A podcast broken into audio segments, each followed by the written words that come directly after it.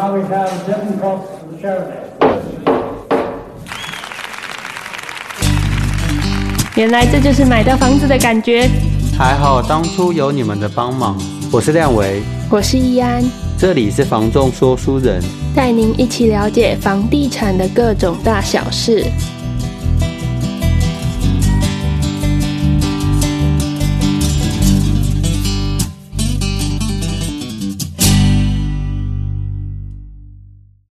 Hello，大家好，这里是房仲说书人，我是亮伟，我是易安。那我们今天要跟大家来聊聊的主题是，很多买方啦，在这阵子会一直跟我带看的时候，会跟我提出说，最近的房屋市场已经不如以往的热烈。但是说他们会觉得说，是不是下半年会有产生一个买方市场的状况出现？嗯，或房价下修这样的情况。嗯，这一点其实我在最近的带看蛮明显有感的，就是甚至在带之前，很多跟买方互动网络上的过程或是电话，就会听到买方一直问我说：“诶，以你房仲专业的见解跟判断，会觉得说，诶，下半年的市场走向怎么样？”像最近的新闻也很常播出说：“诶。”这个什么各大是已经不好了，开始在下跌了之类的新闻，或者说像可能各大房仲业者会突然讲说，哎，确实成交量体有下滑，然后已经不像去年这么热络疯狂的一个状况，嗯，不太会再产生像追价这样子的情况发生，嗯，然后我们也会一直看到说，像呃六月的时候，美国又有再一波的升息，甚至有放话说。下下个季度甚至下半年都会持续继续升，都会持续做这个动作。然后台湾央行呃势必一定会做一个升息的动作，尽量不要跟美美国有太大的汇差，或是说不一样的这个状况。对，那到底这个状况对于我们的房屋市场是一个什么样的走向？那我们就来先跟大家简单聊聊。首先我们在讲呃买方市场跟卖方市场，或者是下半年到底是怎么样的状况之前，我们要先来了解一下到底什么叫买方市场。为了方便我们的一个了解，就是其实市场它没有一个东西叫做绝对，它只有说相对跟比较，呃，偏向偏向，或是说它是一个比较均衡的一个状况。是。那我们接下来因为方便解说跟方便说明，会做的一个比较绝对的一个词去做说明，嗯，有点像名词解释这样子，对，让大家比较好去理解说这整个市场比较极端的情况跟极端的走向会是什么样的情形。好，那我来说明一下绝对的买方市场是什么样的情况。就是像没有人买房子的时候的市场条件，也就是说，这个市场上供应房子的量体是远大于需求量的，也就导致说我们买房的人买方这边它有比较相对性的主导权。那什么样的情况下会发生这样没有人买房子的市场条件？比方像是乌俄战争嘛，那时候我们有看到新闻有说，像俄罗斯它的各大他们被抵制，金融被抵制嘛，那很多大型企业就退出俄罗斯，那导致俄罗斯的股票狂泻，那变成说俄罗斯他们的投资者变信心市场信心很不足，然后常常会出现抛售，或者是说他们必须要卖房去换取现金，然后出现了超低房价。那乌克兰当然也是，因为他们是主要的战场方嘛，那这时候。不可能战争的时候你还守着房子不走，那这时候你必须要去做抛售。那什么样的人会来接手这样的抛售？也就是说，那是卖买方可以做决定的。那这时候屋主要钱不要房，那就等着有人可以来接他的房嘛。那当然还有举凡像是发生天灾啊，像台风、地震、洪水这样子的天灾问题。然后包含像人祸、有金融危机，或者是发生像战争，我们刚刚讲的乌俄战争这样子的情况。那当然还有像政府的政策，我们等一下可以讲到是预售屋禁止换约这样子的情况，就是我们政府政策导致我们的市场有下修的情况。那我这边跟大家简单说明一下，为什么这些天灾人祸或是政府政策出现之后，会对我们的市场产生这么大的波动，产生所谓的绝对买方市场。第一点，像刚提到的天灾，像假设发生像是台风或是地震，之前有很有名的台湾有发生九二一地震嘛，当时其实震央在南投，那连带影响到说整个台中甚至全台湾的房价都有受到很大的影响。对，那这就是一点算是消费信心或者说市场信心不足造成的一个结果。嗯，那当然它也是有体现在房地产本身结构的损坏啦，因为那时候九二一的时候，我记得。好像有蛮多建筑物有去被贴红标啊，或者是黄标，像半岛、全岛这样子的情况。那拥有这些房产的持有者，他们就会相对的对他们的屋子的呃就是售卖比较没有信心，造成房价有点下修，就是价格有点下修的情况。同样的，买方在接手这个房子之前，会看到说，哎，这个房子是不是有发生九二一的一些损害影响？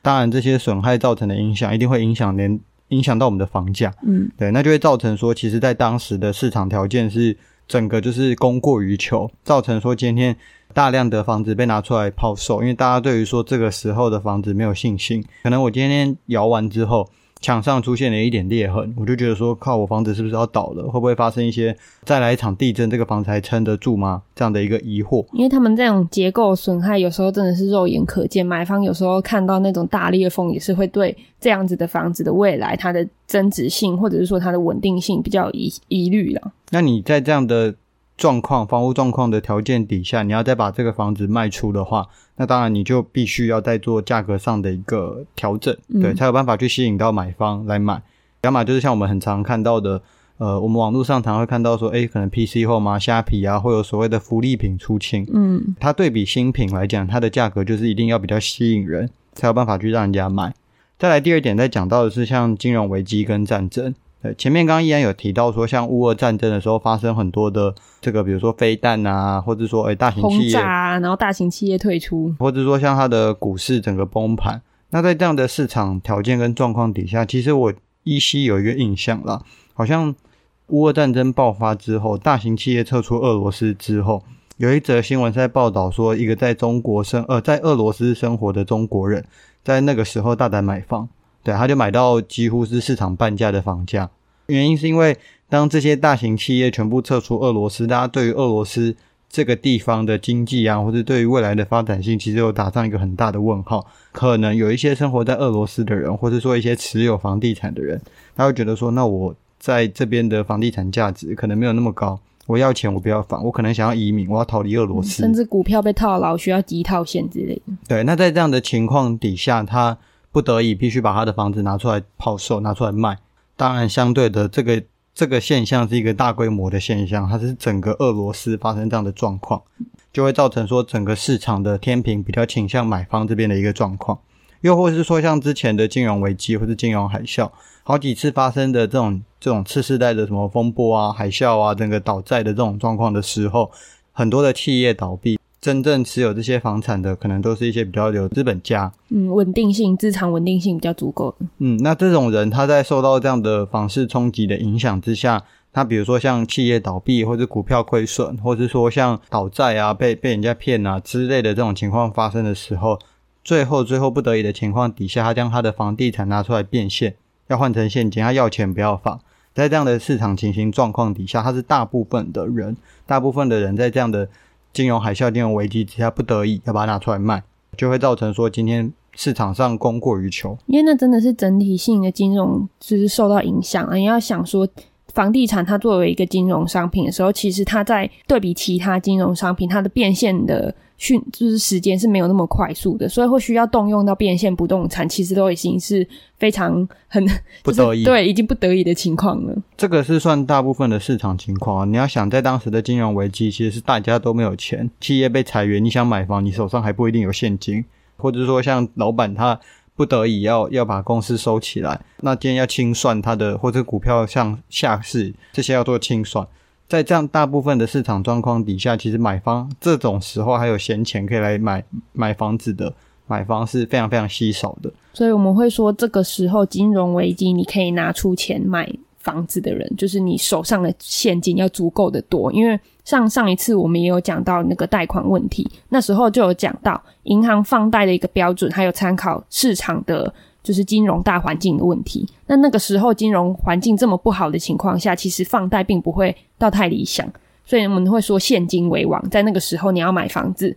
其实你是要有足够的现金的，手头上要有足够的钱啊。是啊，就是闲钱嘛。嗯。下一点我们要讲的政府政策，其实是跟我们最近买卖应该会蛮常遇到这一年内发生的事情。是对，政府在去年其实有公布说预售屋接着要禁止换约，这个为什么会导致说市场预售屋的市场？会变成一个买方市场呢？原因是因为说，在预售屋早期啦，我们以前买卖预售屋的时候，它可能时间都要过三到四年之后才会交屋。在这段时间之中，我今天把钱丢进这个房地产了，但是但是我还没有拿到房子，对，没有实体物品。在这过程中，假设如果我今天突然有一笔需要动用的资金，我还有一个灵活性，可以把这一笔这个预售物的合约做一个买卖的动作，就换约，对，换约，我可以把钱换出来。它在对比股票来讲，它套现的速度当然比较慢。但至少我还有保有这样的一个套现的灵活性在。嗯，但当政府今天发布一个新的政策，说以后预售屋再也不能做这个换约的动作，对于持有预售屋买卖合约的人来讲，它会产生一个新的风险。它的风险是说，在这四三到四年之间，我手上这个合约，如果我急需要用到这一笔钱，我没办法把它换现金。因为预售屋很多很多的那个工程期可能会高达三年以上。然后像最近其实又有一些缺工缺料的事情发生，其实你不知道未来会发生什么样的风险跟状况，对，或是万一我哪一天急需要用到这一笔钱的时候，拍谁政府已经禁止你换约了，对，你要么就卖回去给建商，然后赔违约金。那在这样的状况底下，其实它是一个很不确定的一个风险因子。大部分的人手上这时候老说，在大部分的预售屋市场里面，有些人可能啊，我不要冒这个风险好了，我这这时候把市场。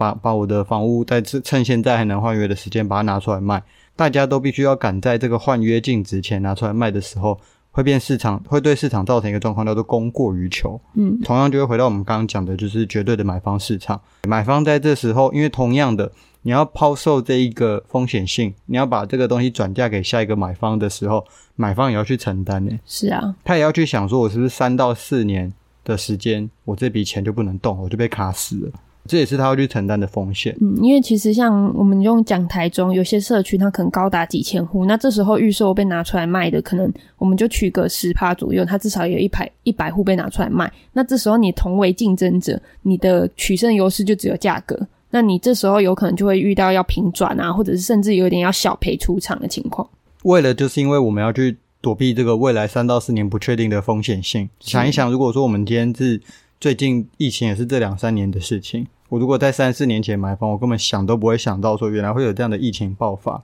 搞不好我的工作被裁员，搞不好我我的餐厅开不了业，我必须要把这笔预售屋拿出来做买卖。拍谢，这时候禁止换约。嗯，所以会发现就是去年十十二月左右的时候，预售屋仍然是很疯狂，可能加加五十、加一百、加两百卖掉都是很正常的情况。可是越接近七月，你会发现平转的人越来越多，甚至有小赔的人。这就是一个所谓绝对买方市场的一个简单的一个说明，就是我们只是讲的比较夸张一点嘛，嗯，当然只是偏向而已啦，不会到那么绝对。因为市场上总有一群屋主，他就是不管今天发生什么样的危机，不管发生什么样的事情，他就是不缺钱，他不为所动，对，他没他没有在在在意这件事情的，所以他不可能会有一个市场叫做绝对，嗯，只是说在这样的市场环境，在大环境底下。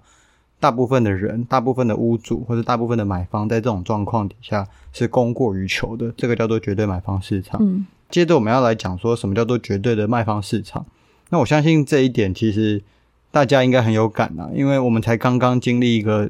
就是几十年来的一个大通膨，它其实就是一个所谓的绝对卖方市场，非常现实，就是一个很好讲的一个例子，非常接近。关于什么叫做绝对卖方市场，我觉得它有以下几个条件可以去显现出绝对的卖方市场。第一点叫做市场信心爆棚，就是说像我们今天看去年的股票好了，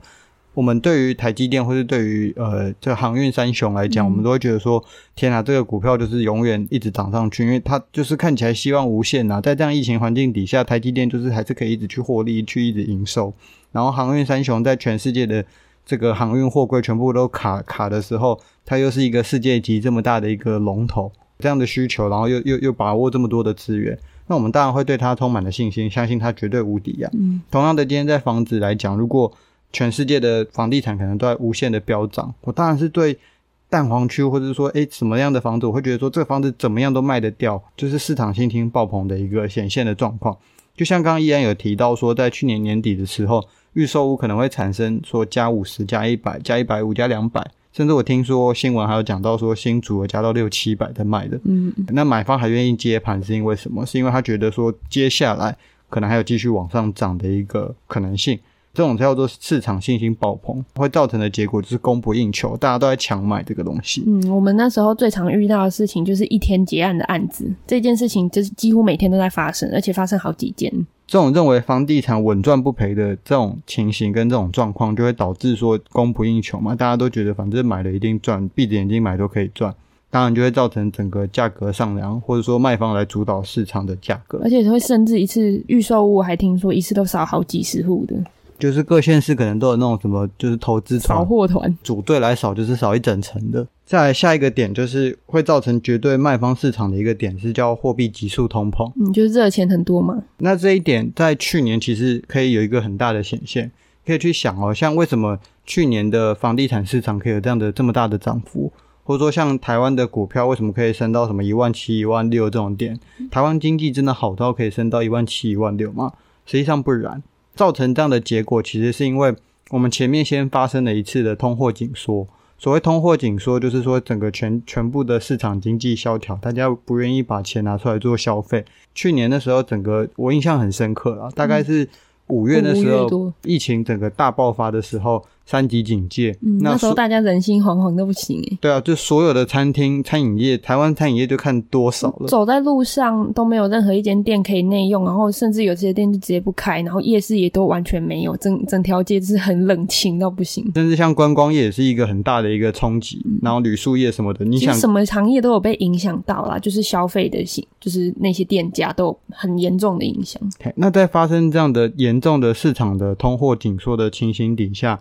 我们就一个很熟悉的东西，在过去的十年有产生过两次，嗯，就是我们的消费券，政府要赶快振兴经济嘛，不然再这样紧缩下去，大家全部都饿死了，没错，钱都不在市场上流通，大家都先守着钱，嗯，对，因为你不知道这个冬天会多久，不敢乱花钱啊，啊，你也你也没办法赚钱，你没有收入啊，嗯，对，像我以前是餐饮业，我以前做酒吧的，我印象就很深刻，就是那时候很多的我我认识的一些就是各行同行业的一些朋友，真的是没办法开店啊。在这种情形底下，政府就只好就是先印钞票，先刺激经济，让大家手上有钱。最好的一个做法就是说用消费券的方式，嗯，这个钱你还必须在一定要花在这个市场上，你还不能存起来，你还不能存起来，还你还必须要去刺激流通进这个市场。嗯，当今天更多的钱进到这个市场的时候，会造成什么东状况？同样的东西，你必须花更多的钱去买。同样的，今天你你想哦，假设啦，假设像我们。之前小时候买一个茶叶蛋，一包科学面，嗯、一个才六块，一个才八块。八块嘿，啊，为什么现在买一个都要变成十块？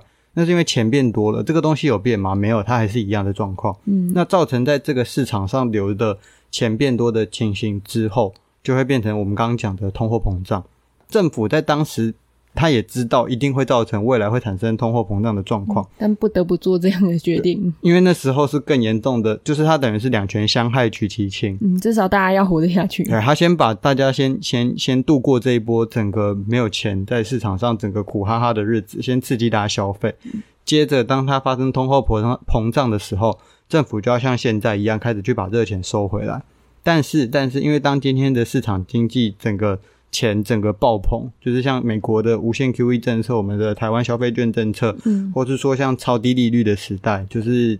一点多趴，这大概是过去十年来最低的利率之一，嗯，造成这样的市场状况的时候，就是钱很好借。也很好赚，也很好赚，拿去股票就是马上赚，去翻去滚都很好赚的情况底下，一定就会连带影响到我们的房地产，因为大家会想要把这些热钱转换为比较抗通膨的保值产品，那房地产真的是一个很好的，当时一个很好的选择。除了像是房地产，我们知道像一些呃奢侈品，像男生可能就是手表嘛，嗯、那女生可能像是名牌包。去年其实大家应该都很有感，就是不知道这种东西在涨什么的，但是大家就还是一直买，因为他认为说。这个东西可以去保值，就会造成这样的一个结果。大家都一直想要把钱拿去买一些相对保值的东西，像奢侈品，我们觉得可能保值，或者房子，我们觉得可能保值。一直这样去进场进场，一直买的时候，就会变成绝对的卖方市场，变成说是屋主他是卖方，他有去主导这个市场价格的一个能力。去年我们很常看到屋主说：“哎，这个价格不到，我不卖。”嗯，对，很硬，才很硬，对，才很硬。我就是开价，开底合一。嗯，我开底合一买。然后我们那时候一开始，房仲业者会想说：“哇，谁这屋主可能啊？对，也太疯了吧？怎么会觉得就是一定会这样？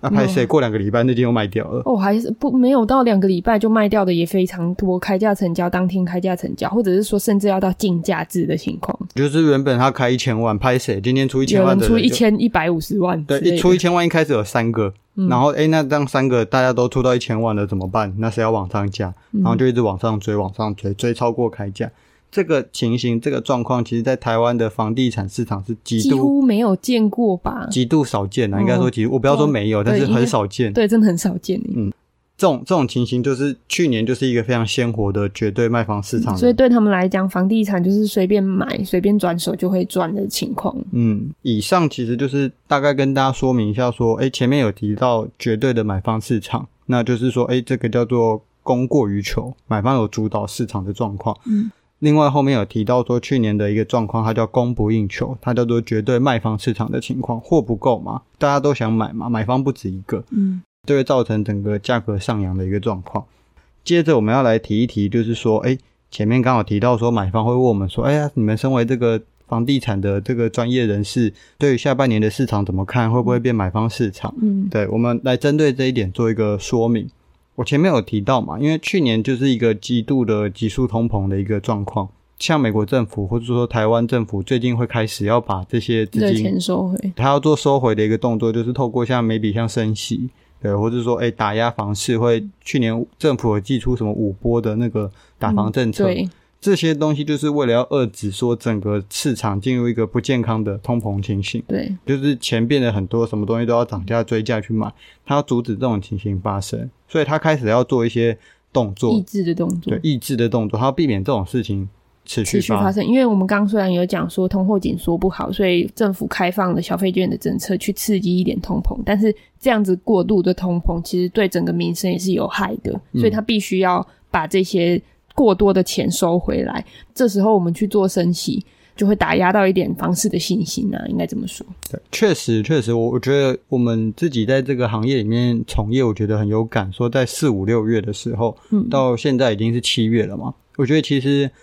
这几波当打下来跟升息的，还有一点疫情啊，就是这些东西的一些状况影响之下，确实已经不像去年的那个整个疯掉的那个房市，嗯，那么好。嗯、但是现在的房市真的有说，哎。惨淡，然后真的没有人买房，然后再也再也价格下修崩跌 崩盘嘛？其实也没有，也没有看到这样子的情况。现在其实我觉得在市场上成交的案子还是有一定的量体，嗯，而且它的成交的价格也不是说什么多低啊，破盘啊，对，下修就是 社区最低价。其实它现在的成交基本上行情就可以成交，行情偏上一点点左右啦，就是就就是这种状况可以成交，不会不会再有过度什么。过高价，但是就是行情这样子，不会像去年就是那种天天社区新高价那种感觉。嗯、对对对，这样的情形跟这样的状况，其实我觉得它反映出一件事情，就是政府开始去打房，或者说去收回利率，去抑制通膨的这些动作，确实是有一定的显著的，确实是有一定的效用。嗯，但是我们要回归到一个根本哦，就是政府今天他打房是打算要把房打到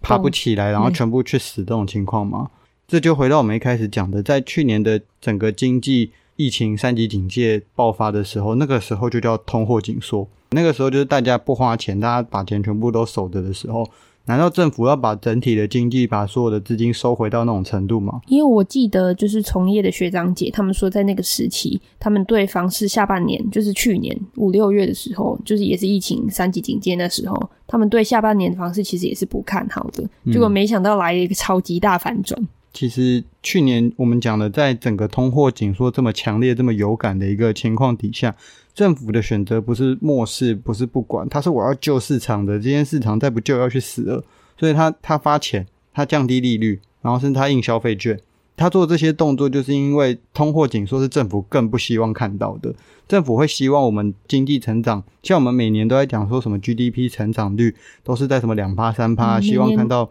五趴四趴这种这种东西，其实它就算是一个低低通膨的一个状况，稳定了，稳定。政府希望看到的通膨现象，不是像去年那种疯狂的。像我记得好像有看到一个数据，是去年的美国通膨率好像达到八点六趴，然后失业率来到前所未有的新高。嗯、这些数字明显已经超出我们刚刚讲的什么两趴三趴四趴五趴的这种、嗯、不健康，对，它已经不正常了。政府要把它修正回我们希望的两趴、三趴，或者说四趴、五趴的这种经济成长率。他希望的是我们每年都要有经济成长，但不是到经济崩跌的情况。嗯，所以我觉得在下半年的市场走向，以我自己个人的观点，以我们自己的想法来看，我觉得会调整，但是会不会像买方期望的说什么 AK 来捡便宜喽？就是真正买方市场来了，目前还是没有没有这样子的预兆诶。哎呀，我觉得有一定难度啦，嗯、因为像政府这几波升息，其实它的房房贷利率大概也是一点八趴左右，不到两趴，真的是一个很有压力的房贷。对房东真的说，我持有房子好痛苦，我房子不卖不行了吗？你我们去算嘛，一年也就多几千块，嗯，因为十几二十年甚至还是九点多啊，十几的。房贷利率对，以前曾经有发生过说房贷利率可能九趴、十趴、十五趴这种超高的利率，那那今天如果说他还要再往上调，哇塞，那今天持有的人真的压力很大，他必须断头了，因为我拿在手上就像烫手山芋，这种时候你就有机会捡便宜，因为他他今天他撑不下去，他撑不下去了，对，他就会去砍头，就会断头。可是当今天他的利率整体上升也就零点多趴，还不到两趴的这个情形，对比像我们之前讲那么夸张的房贷利率。状况底下，持有的人他都有几千万、几百万的头期款去买这个房子，他真的有压力大到说他必须要去断头吗？嗯，所以其实简单讲，就是政府针对于现在就是也应该说过去的市场，就是做出调整啊，就是希望可以帮经济跟社会回归稳定。那这个稳定也会让我们房地产其实处于一个。比较我们的预测是比较持平的状态。我认为啦，我认为说说买方期待的这种大大买方市场，就是啊，就是随便你买啊，就是你你出价买，房东就必须要卖的这种状况，我觉得不可能。嗯，但同样的，对于屋主这边来讲，我觉得你也不要去期望说我还可以再创什么社区新高价，就是房子一定要卖多少多少钱。嗯、我觉得因为要开底合一，不然不卖。嘿，我觉得这种状况也过去了，因为其实，在各国这个疫情的肆虐影响之下。我们其实可以看到，说大家的经济也慢慢开始在复苏，慢慢开始回到一个比较正常之前的生活。对，他已经不是说政府还需要再狂发钱，然后然后救经济啊，然后低利率啊的状况，它开始要回归正常了。嗯，所以这种钱这么多的烟角木的这种时代，已经慢慢又消退。对，又消退了。那大家手上没有这么多钱，怎么可能还有办法像去年一样，整个去创那个什么新高价啊？开底合一啊，竞价成交这种状况，我觉得也不复存在了。嗯，所以在现在的市场状况来讲，我觉得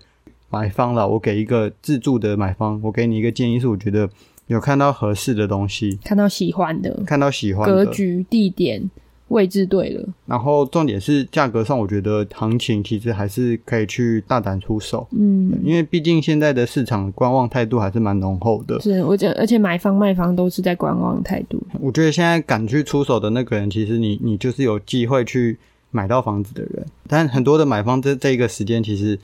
就有点缩起来，不太敢出手。嗯，那我觉得其实有点侧面，也是有点可惜。我觉得它其实有点侧面反映出就是。台湾人的一个心理吧，股票越涨越买，对 对，然后越跌越卖。嗯，六百那个台积电六百的时候都跟着买，一直买，对，嗯、一直买。就然后现在跌跌下来之后，就会想说还要买吗？会不会继续跌？但是我觉得回归到根本，我刚刚一直提的说是自住买方，说的不是投资，我说的是自住买方。嗯、我们今天房地产跟买投资性的产品，自住的人终究还是有他的使用需求。那我觉得，在你把金融性的产品同样套入到你要买的自助的产品需求里面，会把你搞得很复杂，搞得很乱。因为就是说，我现在买是高点还是低点？我知道买方一定会去在意这件事情，但是我觉得要回归到一个根本，是到底合不合适，喜不喜欢。对，如果 OK，社区行情在多少？那我觉得不要那么复杂，你风险承担可以，就有机会就去买。对对，因为因为你一直去把这些东西套入进去的话，其实。没有没有什么东西，就是你又可以用投资价买到自住喜欢的东西，我觉得这个难度是非常非常高的啦。嗯，因为想要买房自住的人，毕竟刚性需求是很重要的啦，所以、就是、我，我一定要什么区域啊，我一定要什么房型，你受到的限制这么多，你还有办法买到投资价，这个几率是蛮低的。嗯，因为其实像这样子，我们会说叫大众产品，那大众产品你喜欢，其实别人也喜欢，没有那么多机会点让你说我要慢慢考虑，而且我还可以大杀价。嗯，那对于投资的买方，或是说投资的屋主。对于这样的角度来讲，同样我我刚刚讲的那个都是对于自住嘛。同样，你今天诶、欸、屋主可能是自己有自己的资金需求，我觉得也是价格合理就可以卖掉了。回到刚刚讲的，就是投资者的角度，我觉得投资者要去牵扯到的问题跟复杂的程度会更多。嗯，选择的标的自己也是各不相同，像是你自己个人的风险承担能力，每一个人都不同。所以关于这一点，其实我还是建议投资者可以再多评估、多评估啦。就是多方评估，因为